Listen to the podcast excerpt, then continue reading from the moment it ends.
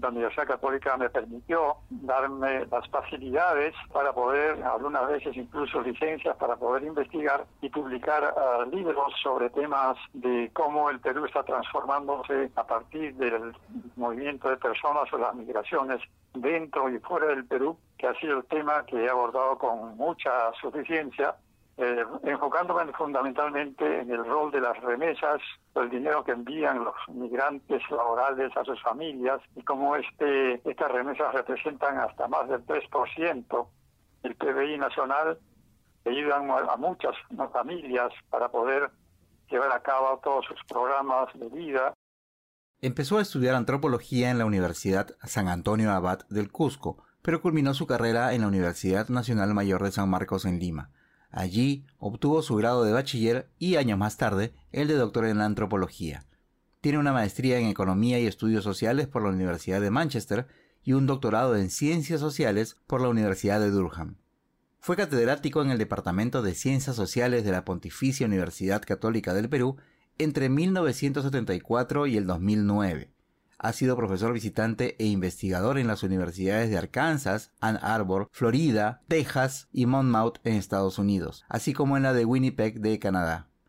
Ha sido consultor en organizaciones internacionales como el Banco Mundial, la Organización Internacional para las Migraciones, el Banco Interamericano de Desarrollo, el Programa de Naciones Unidas para el Desarrollo y la Organización Internacional del Trabajo. Ha sido también conferencista en decenas de países, ha publicado más de una docena de libros en español e inglés, así como un número similar de artículos en revistas nacionales e internacionales. Sus áreas de investigación son la economía campesina, la antropología urbana, las migraciones internas e internacionales, la migración y el cambio climático. Acaba de publicar su segundo libro en coautoría con su hijo sobre gastronomía y pandemia. Su nombre es Teófilo Altamirano Rúa y este es el episodio 18 de Mentes Peruanas. El Comercio Podcast presenta Mentes Peruanas.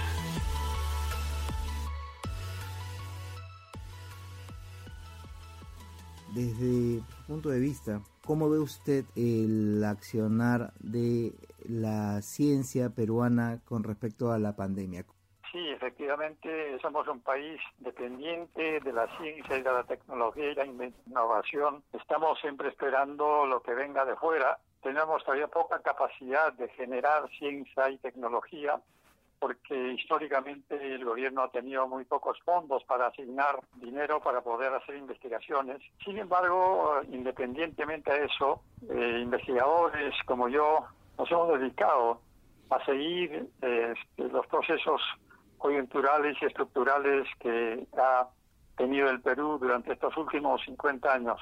También sobre eh, la fuga de talentos o la emigración del capital humano que permanentemente hemos sufrido nosotros y creo que esa es una de las razones por qué no tenemos una ciencia y tecnología propia y tenemos que estar esperando que de otros países vengan y nosotros nos apropiamos para poder seguir los desarrollos modernos de los temas más acuciantes, en particular lo que se refiere al cambio climático, a la seguridad alimentaria, a la salud, etcétera. Entonces, a pesar de todas esas limitaciones que hemos tenido, no creo que somos un grupo pequeño de personas en el Perú que hemos estado tratando de afianzar lo que es la investigación científica yo desde la perspectiva de las ciencias sociales y en particular de la antropología. ¿Cómo ve usted que se podría solucionar justamente esa, esa situación? ¿Cómo cree usted o qué, qué cosa considera usted que se que debería suceder para evitar que los buenos talentos que tenemos en, en, estos temas de ciencia, tecnología e innovación tengan como primera opción salir del país en lugar de, de quedarse aquí en el Perú? Las estadísticas muestran, de acuerdo a mis estudios, y lo, he publicado en uno de mis libros, el 80% de investigaciones sobre ciencia, tecnología, innovación, desarrollo, lo hacen los peruanos fuera del país, fundamentalmente en universidades americanas y universidades europeas, donde ellos egresan de las eh, de las universidades acá, especialmente particulares, y eh, al ver que no hay una, eh, una base educativa para hacer un buen doctorado, a pesar que tenemos muchos doctorados en el Perú, no prefieren salir para poder desarrollar sus ah, habilidades ¿no? en base a préstamos o becas que los países otorgan a los investigadores. Muchos de ellos se quedan fuera del país, no retornan. Ha habido un programa hace unos cuantos años atrás, el retorno de talentos, es decir, estimular a esos talentos que vengan al Perú para que puedan eh, sembrar la semilla y que la ciencia también, el Perú tenga un perfil propio en la ciencia y la tecnología y en las investigaciones. Este está, este un proceso muy lento, estamos tratando de construirlo y este creo que eso no, nos permite entonces elevar mucho más eh, el nivel de la de la ciencia y tecnología. De cómo se puede resolver este problema, yo creo que el, el gobierno peruano y las universidades tienen este, la, la, responsabilidad de poder repatriar esos talentos para que ellos puedan desarrollar proyectos de investigación científica. El CONCITEC no es suficiente porque tiene siempre fondos muy reducidos. Además tiene un sesgo el CONCITEC porque solamente privilegia las ciencias físicas, las ciencias exactas y no, la, no las ciencias sociales y humanidades. Entonces creo que hay que cambiar ese concepto de que ciencia y tecnología tiene que ver con la ingeniería, con temas de administración de empresas, etcétera, y que las ciencias sociales por eso que han estado un poco relegados.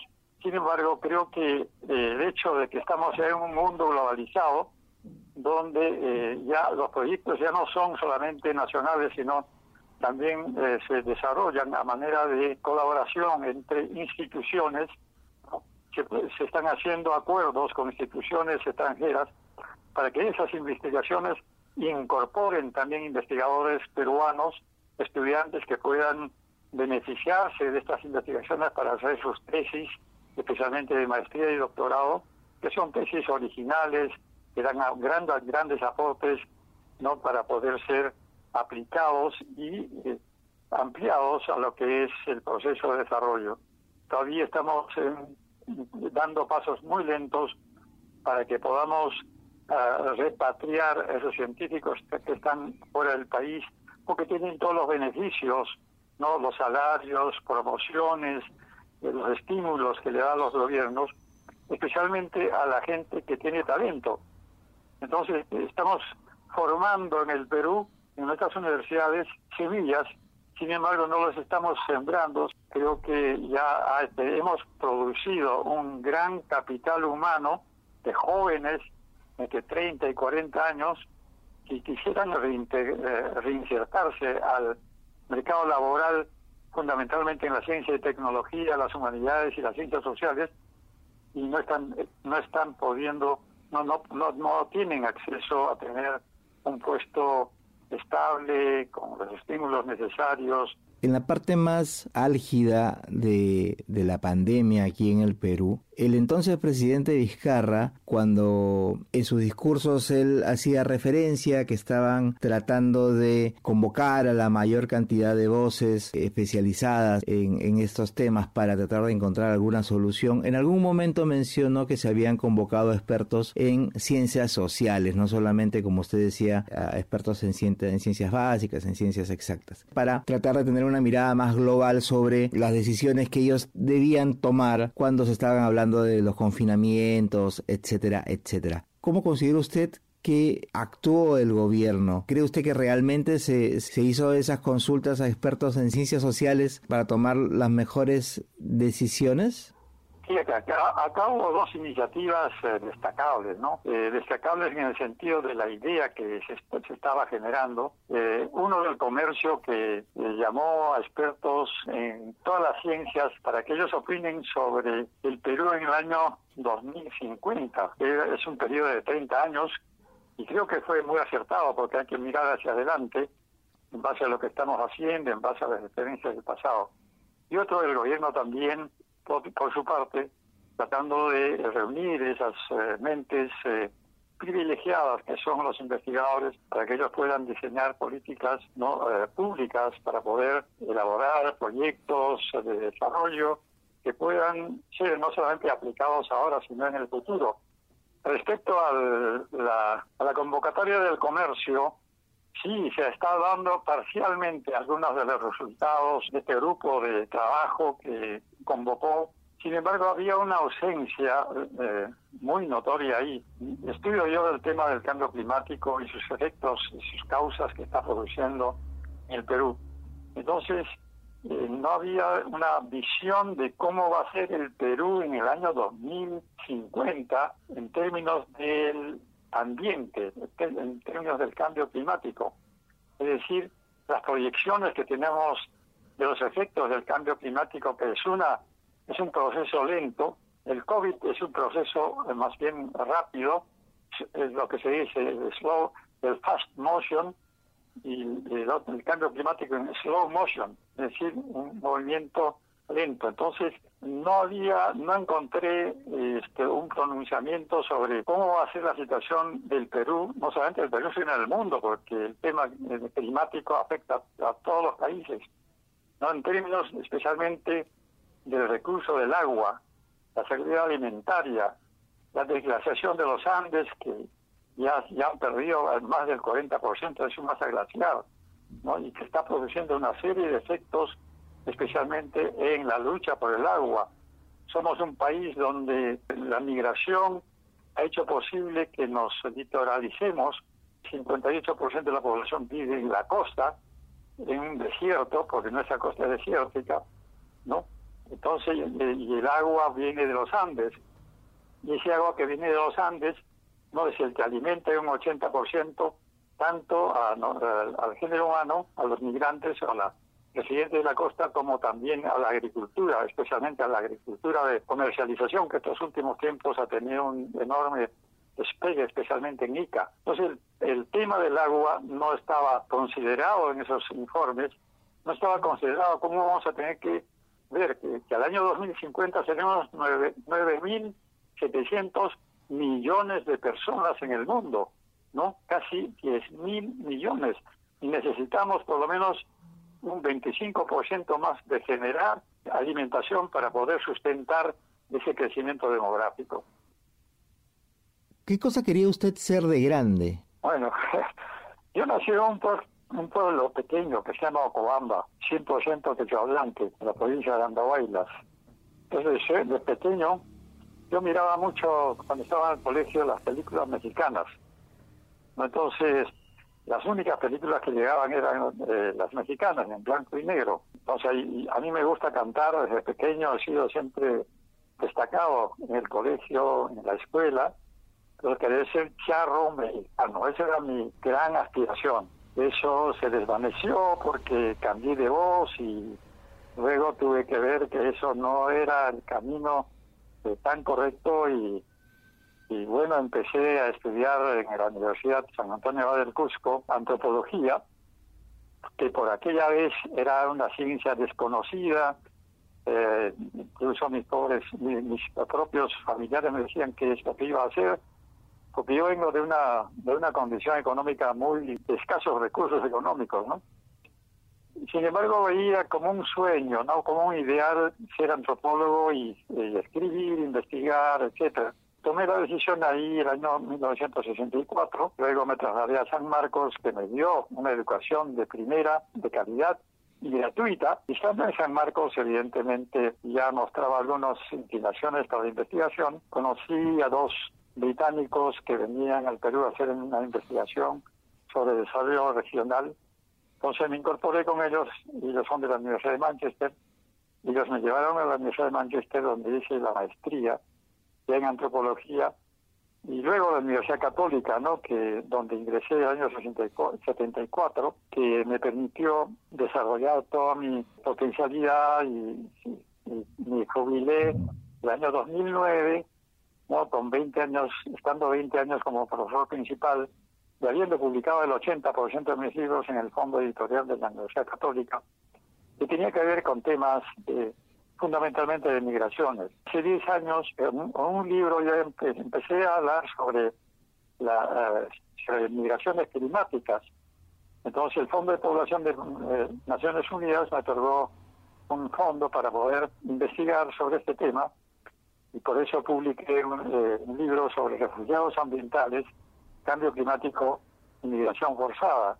¿no? Entonces, y ahí en adelante el tema de investigación mía es no tanto el cambio climático y los efectos que está tomando, sino solamente tomando cómo es que el cambio climático está afectando a las personas que tienen que salir de sus lugares de origen porque ya no es sostenible, no hay agua, no hay seguridad alimentaria y tienen que desplazarse por razones de sequías, por razones de las tormentas, etcétera. Entonces, y ese es el nuevo la nueva causa de la gran migración que ya está en curso. Millones y millones de personas se han trasladado por razones del cambio climático a lugares un poco más seguros, ¿no?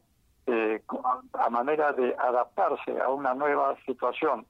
Entonces, es eso lo que estoy haciendo y, y creo que he encontrado el tema que probablemente me tenga, lo tenga hasta final de mis días, ¿no?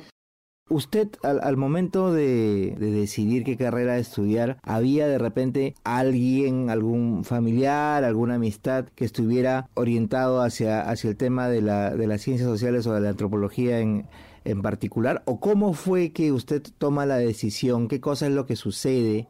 ¿A quién ve? ¿Qué cosa escucha? ¿Qué cosa lee? para tomar la decisión de ir hacia ese, esa carrera profesional? Esa es una muy buena pregunta. Sucede que cuando estaba en la Universidad del Cusco, yo podía haber estudiado periodismo, derecho, educación y había este, una especialidad de antropología. Entonces, por aquella vez ya la antropología se estaba vislumbrando como una ciencia que podría contribuir al desarrollo nacional, porque algunos antropólogos ya estaban trabajando en el Estado, ¿no? especialmente en los planes de integración de las poblaciones aborígenes, en la reforma agraria, analizando este, todo lo que es el impacto de la reforma agraria en las poblaciones campesinas, la conversión de la hacienda comunidades campesinas, etc. Entonces dice, este es un tema que me agrada, este es un tema que lo puedo hacer porque tengo la facilidad de poder conversar con las personas, con los actores sociales ¿no? que hablan quechua. Entonces, eso fue, fue una decisión más bien personal, no hubo alguien que me dijo, eh, oye, estudia esta carrera otra carrera. Una decisión personal y creo no haberme equivocado porque esta disciplina de la antropología, que todavía no es tan generalizada en el Perú, no ahora tenga ya mucho más capacidades teóricas y metodológicas y prácticas para poder insertarse en el mundo laboral, eh, empezar a desarrollar proyectos de investigación, etcétera. Hay una segunda, este, yo pensaba solamente quedarme en el Perú, ¿no? Porque sabía que había ah, fuentes de trabajo en el Ministerio de Trabajo y Asuntos Indígenas, varios colegas habían entrado ahí. Entonces, eh, esta suerte cambió porque conocí a Norman Long, a Brian Roberts, de la Universidad de Manchester, quienes me incorporaron como investigador senior no en su proyecto en el Valle Mantaro y ahí, eh, bueno, mostraba calidades, capacidades y ellos me dijeron, anda a hacer una maestría en Manchester. Y con la ayuda de la Fundación Ford viajé a Manchester para hacer una maestría de antropología. Regresé y empecé a trabajar en la Universidad Católica. Ya estando en la Universidad Católica, eh, bueno, era necesario hacer un doctorado. Lo hice en San Marcos, pero no estuve tan contento con mi tesis de San Marcos porque estaba incompleto y preferí hacerlo. Eh, tengo el doctorado en San Marcos y también un doctorado en la Universidad de Durham, donde estaba mi asesor, donde se fue a trabajar.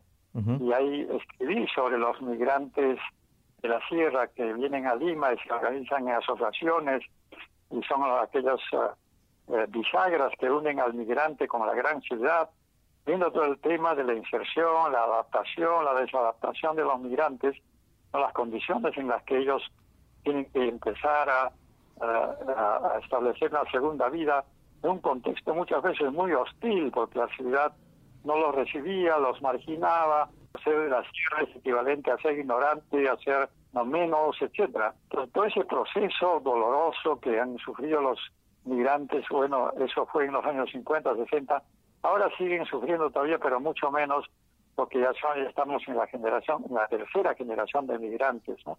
Y ahora último, con esto eh, deseo dar una nueva información. Eh, mi hijo se quedó por razones de la pandemia, él trabaja en Oxford, es chef, es también peruano porque nació cuando yo hacía el doctorado en Inglaterra. Entonces dije, dije, bueno, acá tengo a un chef, eh, vamos a escribir un libro. Entonces escribimos un libro antes de la pandemia que se llama La nueva cocina peruana en la era del cambio climático, eh, la contaminación ambiental, las migraciones y la masculinización.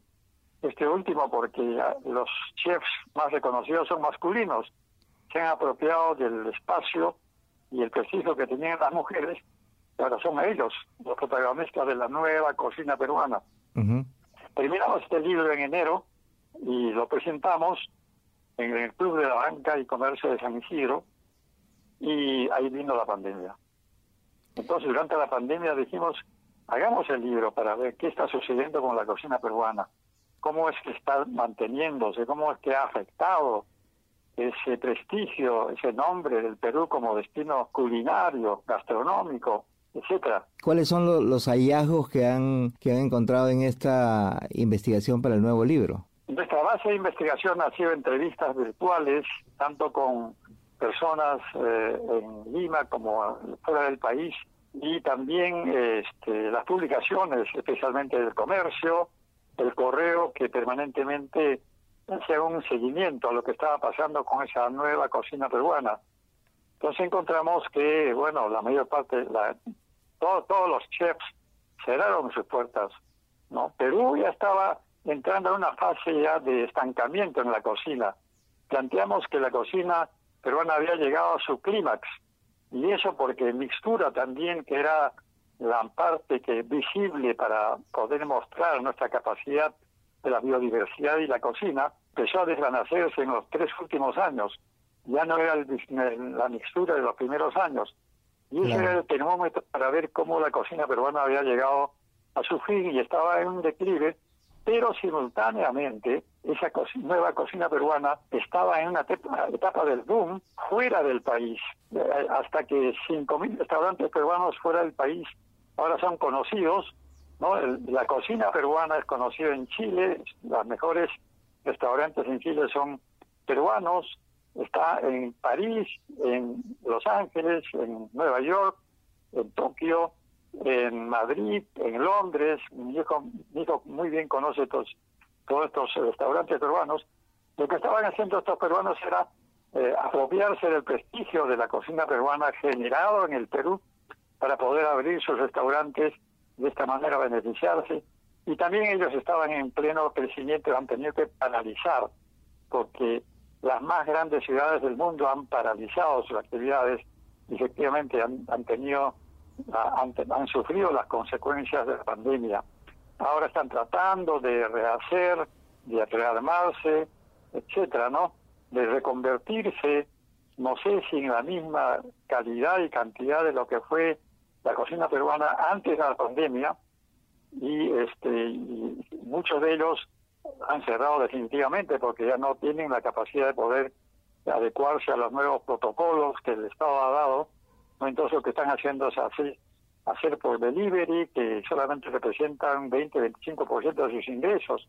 Entonces ellos están teniendo, creo que las más grandes dificultades para poder seguir siendo la nueva cocina peruana para el cual hemos desarrollado tres escenarios para el futuro. Eh, así termina nuestro segundo libro, ¿no? Un escenario A en la que la cocina peruana, ¿no? Empieza a ser totalmente nueva por, en base a la experiencia de la pandemia. La pandemia les ha hecho ver que la cocina, la alta cocina peruana era elitista, era para un grupo selecto, era para distritos de clase alta, ¿no? Entonces eso, eh, lo que está sucediendo ahora es más o menos eso se está replicando, porque los restaurantes que han abierto tienen un público muy pequeño que son de trabajadores de tan grandes transnacionales, o de la clase alta, que puede pagar un plato y pagar 50, 60 soles, ¿no? Claro. Entonces, muchos de ellos se resisten, se resisten, incluso quieren ignorar de que pasó la pandemia y quieren, dicen ellos, reinventarse tal como fueron antes.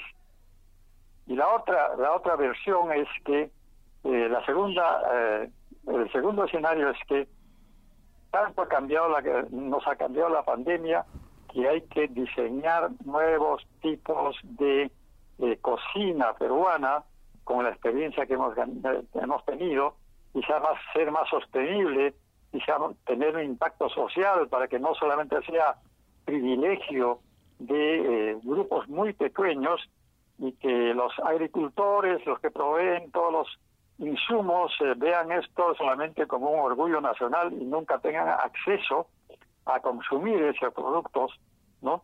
Entonces, claro, porque, esa era, digamos, una de las de las de las contradicciones que siempre se han marcado, ¿no? Que como hay productos eh, muy particulares o que son muy representativos de, del país que se utilizan en la gastronomía peruana, pero que en realidad eh, estos productos finalmente no, no terminan siendo de, para el acceso de, la gran mayoría, pues, ¿no? no solamente la gran mayoría, sino acceso a los mismos productores. La cadena productiva nos muestra de que todo lo que producimos en la calidad de papas, de quinoa, de maíz, viene de los pequeños productores, ¿no? Entonces ellos no están teniendo el beneficio que sí han tenido las grandes, la, alta cocina, que siempre ha estado compitiendo para uh, premios Michelin o los primeros puestos, siempre hemos tenido de restaurantes sin nombres de chefs siempre ocupando los primeros lugares, etc. Entonces, creo que esto, la pandemia ha develado esta situación. Nosotros lo sabíamos, pero nos ha puesto a mucho más actualizado, ¿no? Y una tercera eh, alternativa es que eh, se tome la gran tradición de la cocina peruana, pero que se eh, readecue a las nuevas condiciones donde el consumidor es distinto los patrones de consumo han cambiado. Ahora la mejor cocina peruana se hace en casa. Y eso nos ha enseñado la pandemia nuevamente a visitar la cocina, a meter la mano a los hombres, a hacer no de lo poco que hay algo que para sustentarse, ¿no? Entonces, esos son los tres escenarios que hemos eh, elaborado en el futuro. Probablemente este tercero va a ser aquella que va a tener más impacto porque no vamos a dejar eh, atrás eh, lo aprendido, pero eh, lo aprendido en la cocina, pero también habremos asimilado los impactos del, de la pandemia que ha golpeado duramente al sector no solamente gastronómico, sino turístico, ¿no? que es el turismo es el que alimenta mucho más la gastronomía. Entonces, combinando lo antiguo y lo moderno, lo, que debe hacerse, yo creo que ese es la, eh, el camino que probablemente tengan que transcurrir los nuevos chefs, que los chefs o los restaurantes que ahora se están abriendo. Sin embargo, vemos que eh, nosotros somos eh, consumidores de estos restaurantes de la clase alta, ¿no? Y eso porque mi hijo quiere probar. Entonces los precios son iguales, ¿no? Habrá un poco más de protocolo, lo hacen muy bien, pero los precios son iguales, no han variado y, y los discursos de los chefs, de los restaurantes, eh, siguen casi iguales. Entonces yo creo que ellos han olvidado que estamos en un contexto de cambio climático que afecta a la biodiversidad, que es aquella que le da los insumos para la cocina. Han olvidado que estamos cada vez contaminando nuestro ambiente y los alimentos a veces llegan contaminados con aguas servidas, con pesticidas, insecticidas, etcétera, ¿no? Y estamos olvidando que la este, la cocina se difunde a través de la migración, tanto interna como externa. Que la cocina andina se ha trasladado a la ciudad a través de las migraciones. Y no quieren hablar, por supuesto, sobre la masculinización, porque es una verdad incómoda para ellos, porque saben que cuando uno hace una relación de los mejores chefs, eh, son varones. Entonces eso es muy incómodo. Entonces mi libro, mi primer libro, eh, eh, nuestro primer libro con mi hijo, hicimos eh, en enero, que presentamos en enero, es sobre la nueva cocina peruana, cambio climático, contaminación ambiental, migración y masculinización, son verdades incómodas para los chefs porque ellos no han querido tomar el tema del cambio climático ni la contaminación ambiental, probablemente por razones comerciales, ¿no? Entonces recién ahora están eh, volcándose a ver conservación de la naturaleza, que hay que visitar a los productores eh, andinos, a los parcelarios, que son aquellos que están proveyendo la cocina.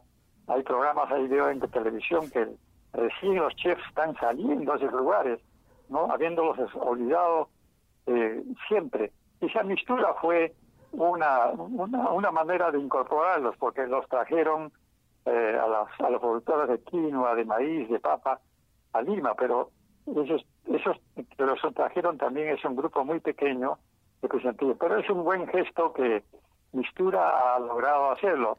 Sin embargo, Mistura pues era un lugar donde solamente podía acceder a la clase media y la clase alta, ¿no? Porque los ingresos y, la, el consumo era bastante eh, difícil para mucha gente, especialmente para, para la gente de, pueblos jóvenes, de clase media, media baja.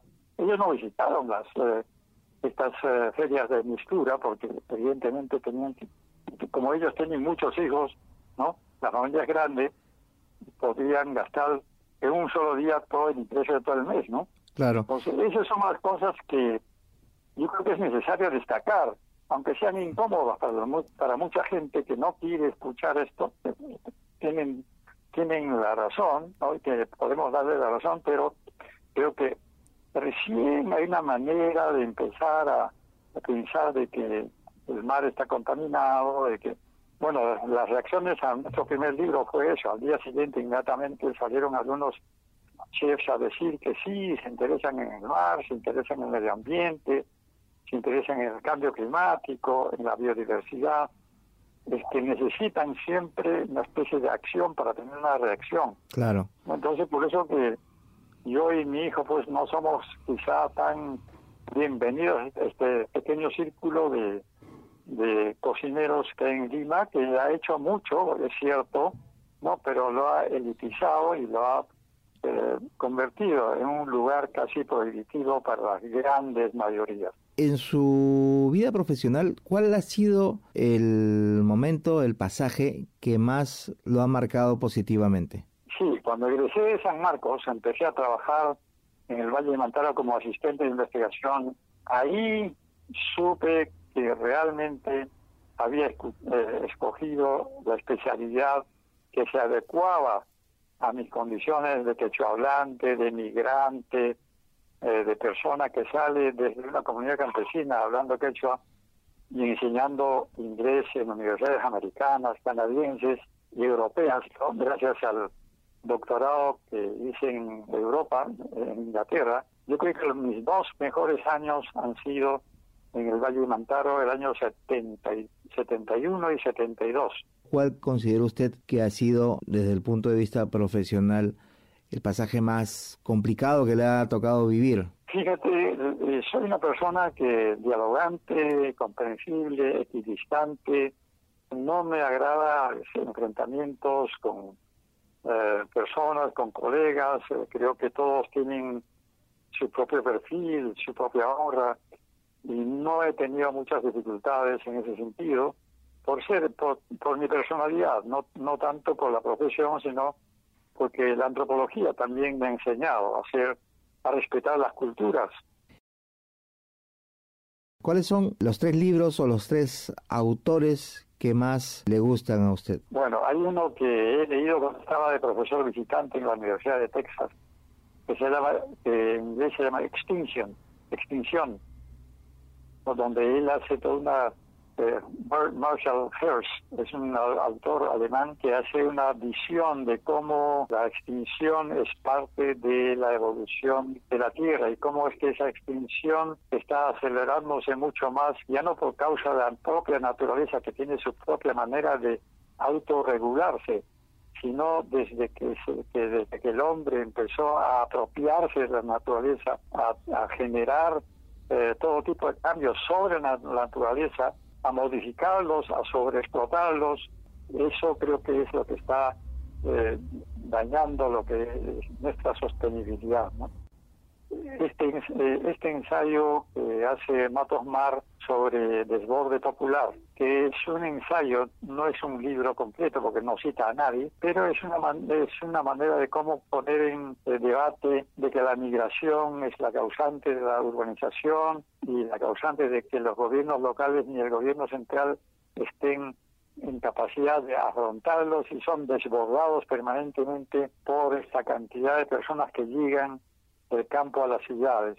Un tercer libro es eh, uno de mi, ah, de mi colega Norman Long, de mi mentor británico, sobre la conversión religiosa en, eh, en Zambia, eh, de haber sido comunidades tribales con religiones tribales politeístas a uno monoteísta, adventista, los hijos de Jehová, que cambiaron no solamente la economía, porque la ética del protestantismo y el espíritu del capitalismo hace que la persona más ponga más énfasis en el trabajo, en el orden, en la disciplina, para generar ingresos, generar eh, más riqueza material, ¿no? Claro, en, detrimento de las comunidades tribales que tienen que dejar todas sus costumbres, y sus formas de vida.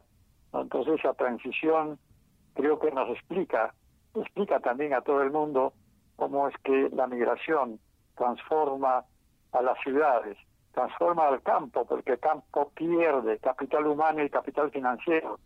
La ciudad cada vez crece, somos un, globo terráqueo donde más del 50% ahora vivimos en las ciudades, con todas las consecuencias que esto está teniendo, especialmente en la sostenibilidad y fundamentalmente en la provisión de agua para poder sostener esa población que todavía sigue creciendo, ¿no? Con respecto a la música, ya que usted nos no mencionaba que, que, tenía cierta inclinación, eh, sobre todo en sus primeros años, ¿cuáles son sus gustos musicales? ¿Qué ritmos, qué grupos, qué cantantes son los que más, los tres cantantes, los tres ritmos o los tres grupos que más le gusten? Bueno, cantantes, eh, bueno, el, este, el mexicano, el Sol de Oro, Luis Miguel. ¿Por qué? Porque él ha, ha desempolvado los, las canciones que yo escuchaba cuando era colegial, era niño, los boleros, y los ha convertido en una música muy, muy, muy eh, eficaz para captar la atención de la audiencia, ¿no?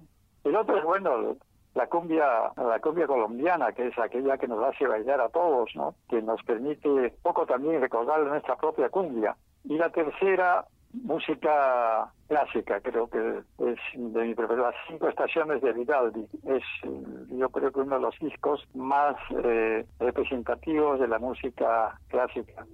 Y finalmente, mis guainitos, pues, ¿no? Los guainitos de la sierra, que yo mismo lo canto, lo disfruto, y este y los carnavales, los carnavales de Andahuaylas, Ayacucho, son mi predilección.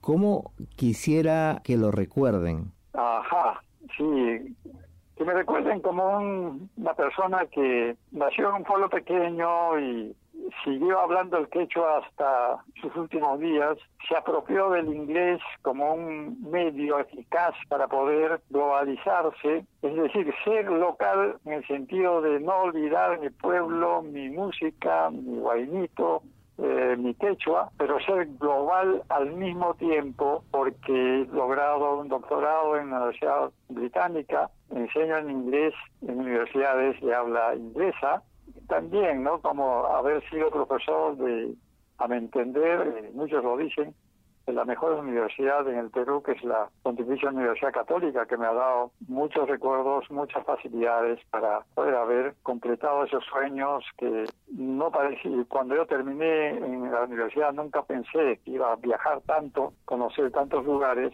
¿no? Y haber acumulado tanta experiencia. Esos son mis así quisiera que me recuerden. Una persona que todos esos grados, títulos, libros que he escrito no me han cambiado. sigo siendo el ocobambino, el quechua hablante, la persona que puede dialogar con un comunero campesino, el más pobre, con una señora que cuida a sus hijos, eh, viuda o madre soltera. como también puedo hablar con un, con un representante de Naciones Unidas, quisiera que eso quede como un recuerdo, ¿no? un recuerdo personal de, de haber transitado por la vida, haber logrado hacer de un quechua hablante una persona universal sin dejar de ser quechua hablante, sin dejar de ser andino, ¿no? Sin dejar de ser, de pertenecer a un pueblo pequeño como es un pueblo de Ocobamba. Este fue el episodio 18 de Mentes Peruanas, una serie de podcasts producidas por el diario El Comercio para conocer un poco más a fondo a las figuras representativas de la escena científica nacional. Mi nombre es Bruno Ortiz, gracias por escucharnos.